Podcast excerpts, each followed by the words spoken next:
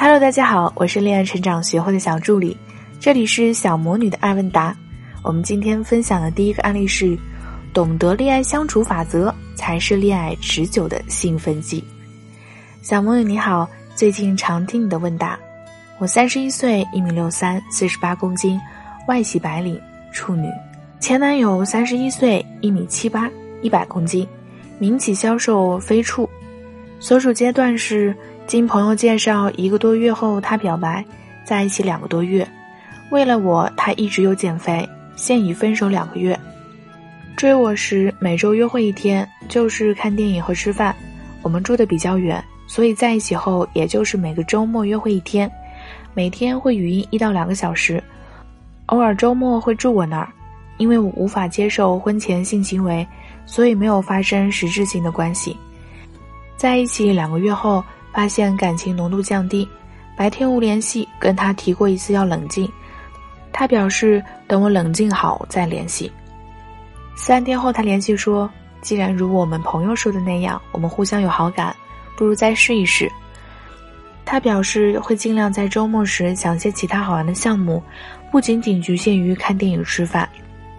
接着我们出去短游了一天，当天双方有些尴尬，吃饭时因为过饭点。饭店停止营业，我不开心。他表示饿一会儿怎么了？之后两个人更尴尬。当天回来后各回各家。接下来的下一周，他说他要冲业绩，等忙完再见，但还会晚上联系。他联系的时间比平时晚了些，说是加班。因为我感到他的冷淡，所以我们的聊天时间渐短。直至我表示头疼后，他问了句生病了，我没有回复后。就没有联系了。五天后，等他忙完，我微信提出了分手，他表示接受，之后微信互删。分手五天后，打过一次电话，问是否可以复合，他表示我们不合适，并且想着以后跟我在一起的日子就好累。请问小魔女，我该怎么彻底忘记他？有时还会抱着我们可能复合的幻想。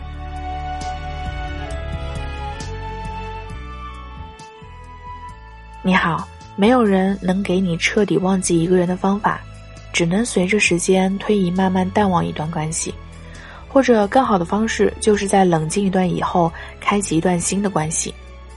与其抱着对方还会回来找你的幻想，不如在这段经历过的恋爱关系中找到一些经验，让你在下一次的恋爱当中有更好的发挥，真正的和自己的 Mr. Right 在一起，而不是重蹈覆辙。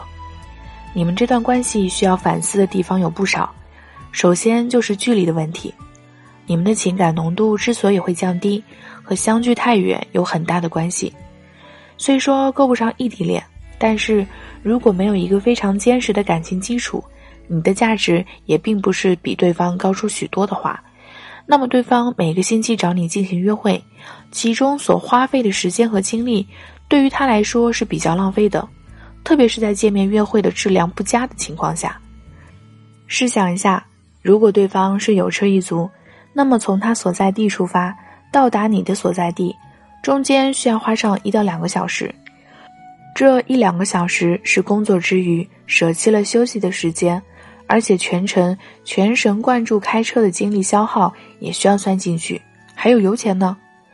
见面以后仅仅是吃饭和看电影。连一段高质量的互动都没有的话，就是推进你们的亲密关系啊！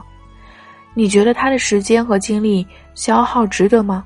更别说吃饭和看电影，大部分还是他在投入。如果他是无车一族，那就更麻烦了，其他交通工具需要花费的时间和精力就更多了，再加上花钱和你吃饭看电影，约会质量不高，你的回应或者你的价值也不高。那么对于他来说就是高投入低收益，相信换作是你也不一定能够有持续的动力去维持吧。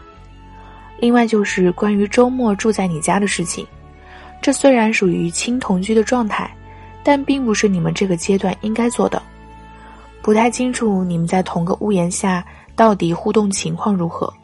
如果你是一个刚成年没多久，或者是个二十出头没什么社会经验的女生。那么你会做这种事还情有可原，但是你已经是三十一岁了，而且还是海归，至少应该有充足的社会经验了。到底是什么人给你灌输了？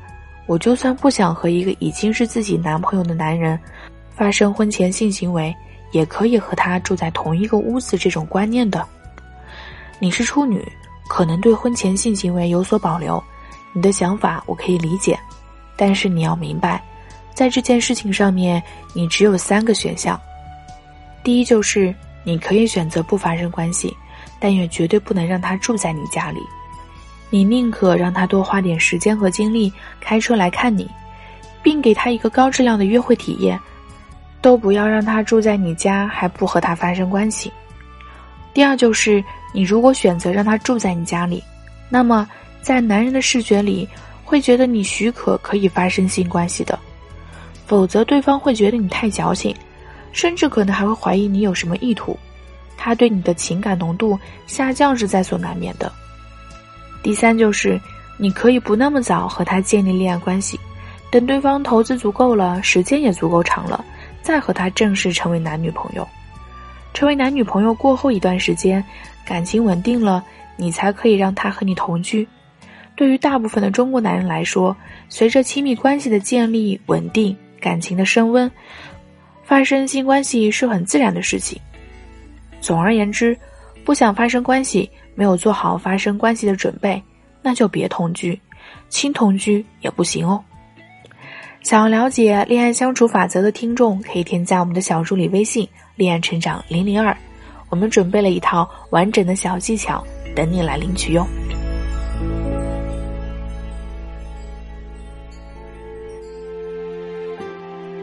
好了，接下来我们来讲述今天的第二个案例，弄明白男人要什么，挽回的爱情。才有效。小魔女老师你好，很喜欢你的节目，微信添加小助理微信，请抽中我。我一米六三，体重五十六，颜值中上，月薪上万。前夫一米七三，体重八十四，颜值中上，月薪上万。我们离婚，因为他出轨了。半年后，他回来找我复合，刚开始表现得很积极。我经过慎重的思考，决定重新开始。可就在我决定重新和他交往以后，他就开始有逃避的行为，而且不愿结婚，说只喜欢现在的状态，说话经常不耐烦。我生病也不来看我，说他自己靠不住。目前的状态就是我们沟通不畅，我生病他只电话关心，不见人，时而来我这住两天，时而回他的家住两天，但是有东西放在我这儿，不喜欢我询问他目前的工作及生活。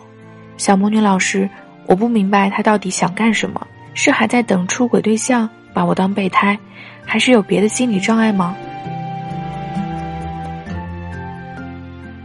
你好，仅靠来信中的只言片语是无法判断对方是否有什么心理障碍的。但是就目前掌握的信息而言，你也大可不必把这件事情想得太严重了，压根够不上有心理障碍的程度。这只是一个普通的不能再普通的情感问题罢了。我们离婚，因为他出轨。在前半段，你用这句话把事情起因给带过了。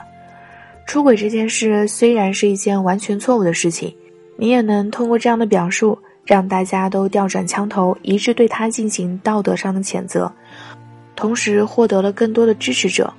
但是实际上，谴责出轨却对客观分析没有任何的阻碍，毕竟。现在你们的问题归根结底是出在了出轨这个原因上，我帮你骂他，只是让你再出一口气，但真的要对你们的情感的良性发展有帮助，还得找到根本的原因才行。他在婚内出轨，除了他经不起诱惑这一因素之外，这一部分是必须要得到道德的谴责的。不过还有一部分原因是他在婚内没有办法体验婚姻的舒适，或者体验不佳。他出轨能得到宣泄，获得快感，那么他体验不佳的是什么？我们不得而知，需要你自己去回忆。比如在婚姻生活中，你们经常吵架，意见相左；你在婚姻生活当中没有给他足够的尊严，又或者经常为柴米油盐酱醋茶之类的事情烦恼，甚至连夫妻生活的交流都没有或者很少。生活压力积累到一定的程度的时候。恰好碰上了一个能够唤醒他激情、让他有新鲜感的对象，他就获得了宣泄的机会。至于他愿意回来找你，除了觉得情人总是老的好，还有一点就是他在出轨的过程中也已经失去了新鲜感，或者也有了不好的体验，或者在生活和你的利益捆绑让他权衡后，他回来找你，仅此而已。你千万不要以为他回来和你复合就是为了复婚，因为复合和复婚是两个完全不同的概念。目前的情况就是，他和你可以维持一个相对稳定的。不需要他继续花费精力去在各个维度投资的情侣关系，事实上，可能是因为你的价值并没有比原来更高，所以他认为并不需要投资。但是他和你曾经的婚姻生活对他来说并不是一件轻松的事情，或者是一件体验很差的事情，那么他会更愿意维持一个相对压力较低的恋爱生活，不愿意进入压力高的婚姻生活。所以，当务之急。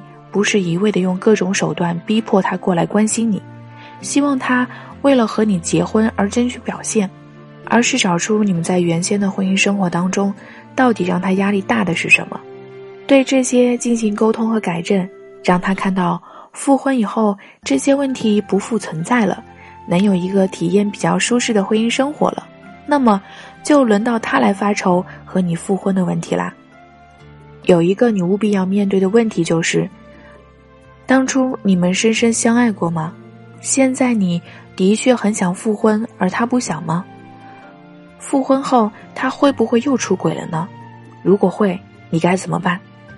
这些都是你要想清楚了才好，这比你提的问题更重要。你是否一直在纠结这个男人值不值得托付终身呢？或者对你到底是不是真心的？等等这样的困扰。添加我们的小助理微信“恋爱成长零零二”，我们会为你提供专业的情感心理咨询，帮你一一解决这些问题，从此不再困扰。